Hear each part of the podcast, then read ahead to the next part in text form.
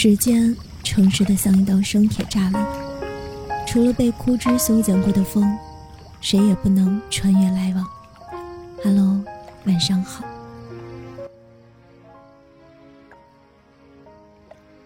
今天给大家带来的文章是：有些光芒，自会穿透人心。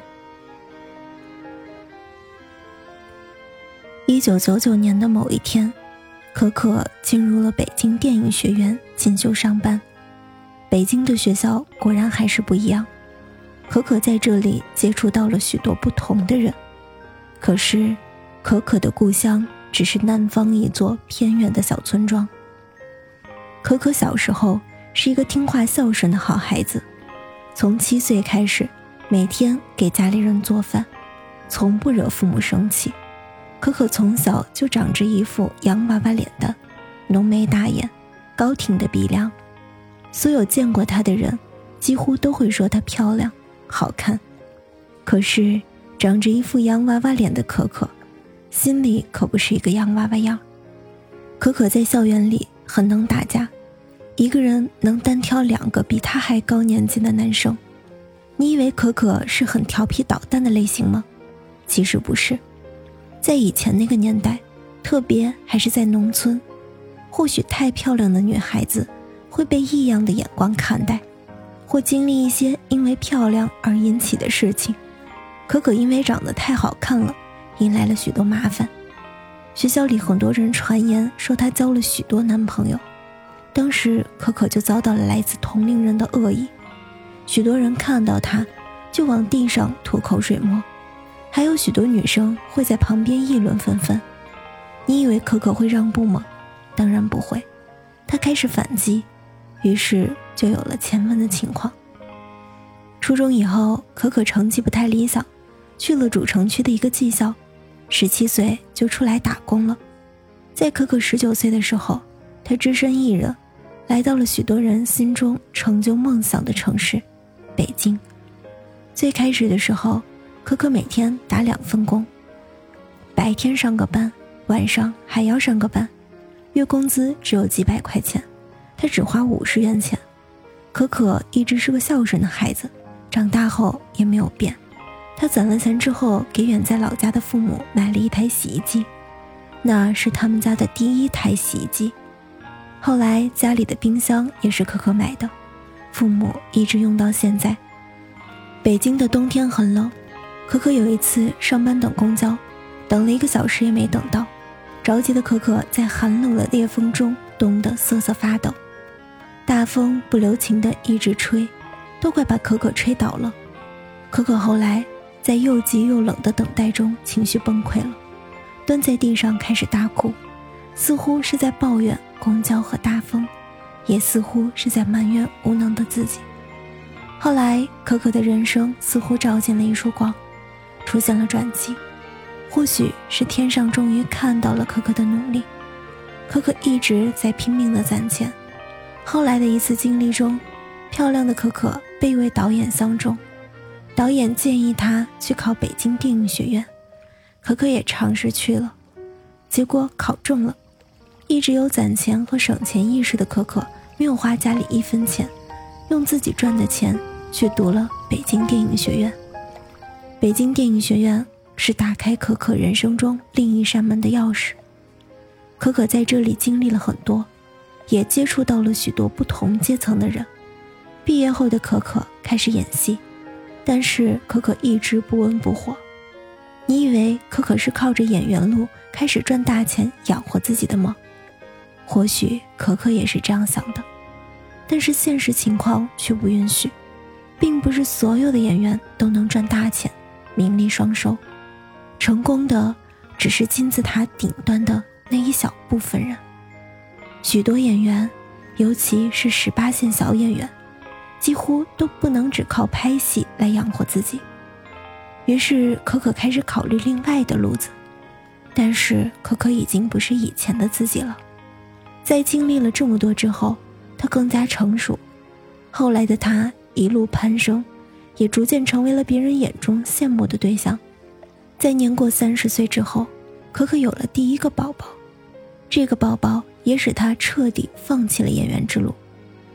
或许有许多人认为可可的经历很苦，甚至从小就很苦，从很小就要给家里人做饭，在上学时还遭遇了霸凌，一路走来也不容易。可是，在可可心里，她觉得自己一直很幸运，他并没有觉得委屈，也不觉得自己很苦，他觉得他有一对爱他、理解他的父母，他有可爱的孩子，他也成为了世俗意义上所谓的成功人。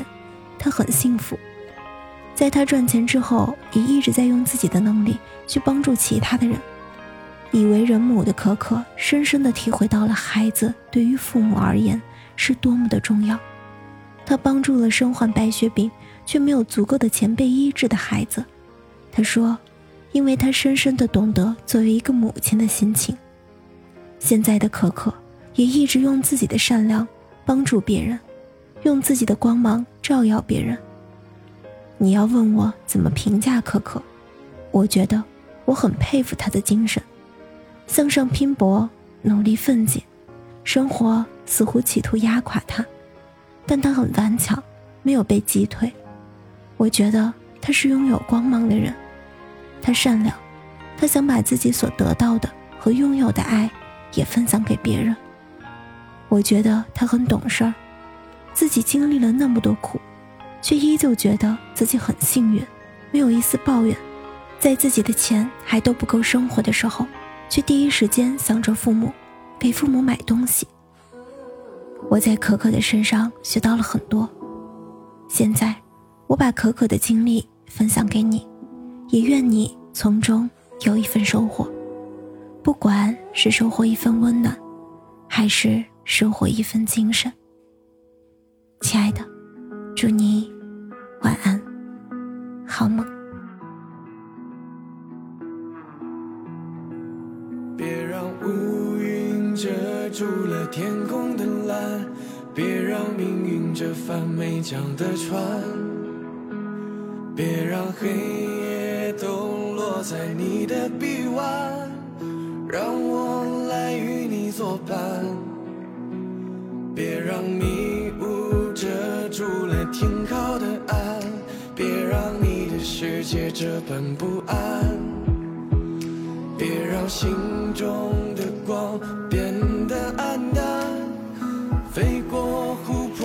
高山。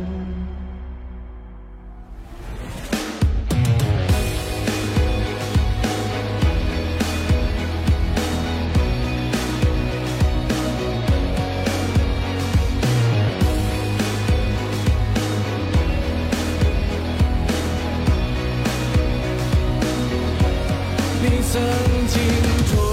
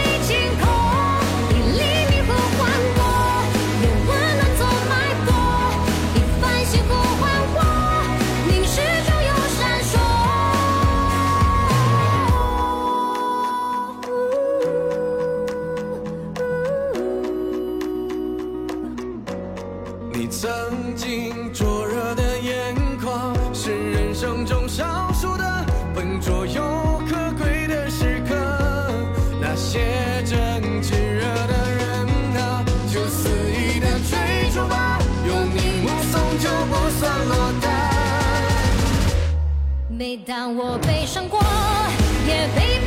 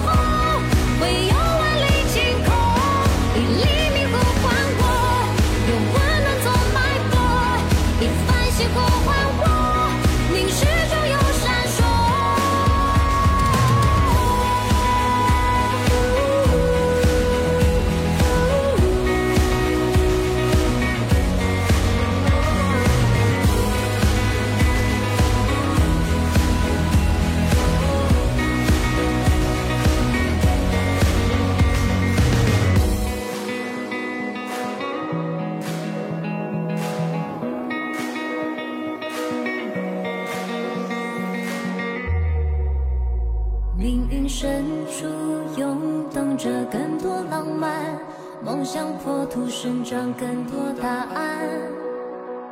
繁星背后，太阳已开始绚烂。谢谢你与我作伴。